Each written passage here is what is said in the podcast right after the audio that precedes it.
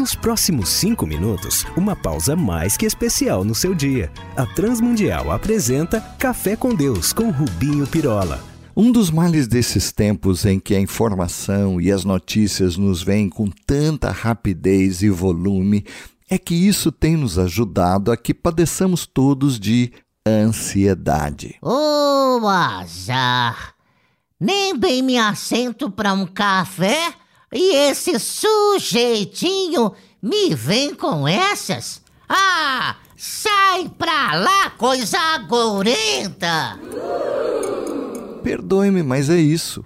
A ansiedade diferencia-se do medo, posto que essa emoção, bem natural a propósito, pode tornar-se um tipo de medo sem um objeto a temer, quando passa a limitar a nossa vida, quando tira o nosso conforto e equilíbrio emocional, fazendo-nos temer de maneira desproporcional ou mesmo com razão para alarme.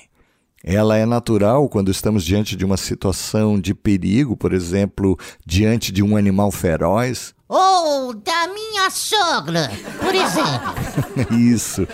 Mas essa reação natural vira um peso quando nos faz temer coisas e situações sem um motivo lógico. Então ela nos impede de estudar, de trabalhar, de nos relacionarmos, nos fazendo perder o controle. Tá bom, o Rivotril dos cafés. E qual é o remédio?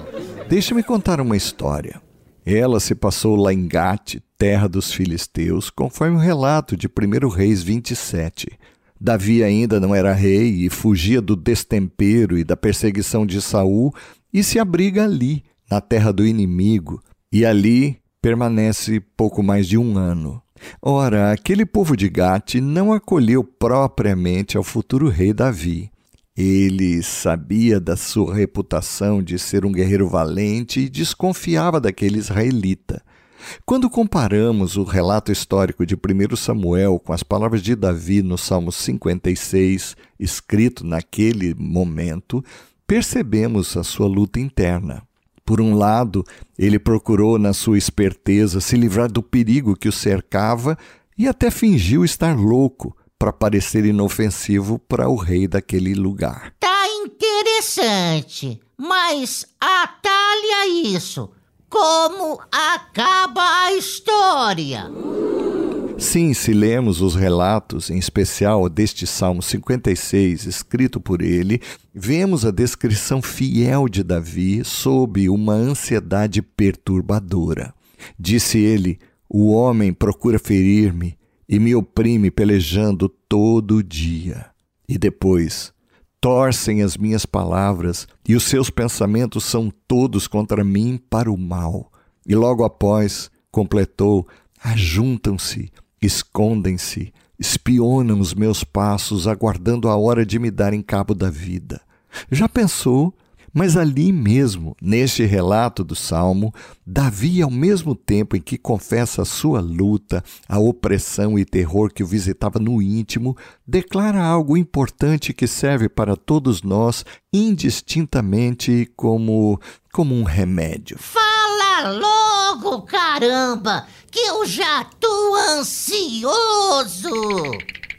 No verso 3 ele diz: Em me vindo o temor, ou quando o medo me visitar, ou quando, digo eu, a ansiedade colocar as mãos ao meu pescoço como que para me asfixiar, e ouçamos de novo: Em me vindo o temor, hei de confiar em ti em Deus cuja palavra eu exalto.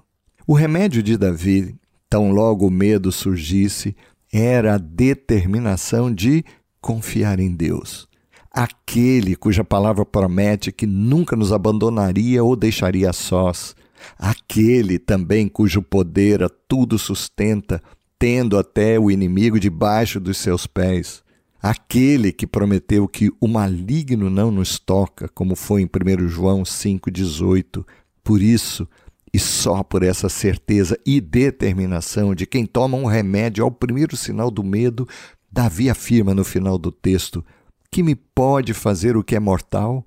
Pois da morte Deus já nos livrou todos e da queda, para que andemos na presença de Deus na luz da vida. Tomemos então esse remédio sempre e toda vez que a ansiedade nos vier cercar. Vamos falar com Deus. Pai amado, obrigado por nos lembrares que podemos e devemos confiar em Ti, sempre e em qualquer situação. Fortalece-nos então, pois por Jesus pedimos-te. Amém. Olá, amigos. Escrevam para a RTM aqui ou lá em Portugal, trazendo a sua dúvida, sugestão, crítica, para que os possamos servir ainda mais. Um abraço nosso, meu e de toda a equipe que prepara este café.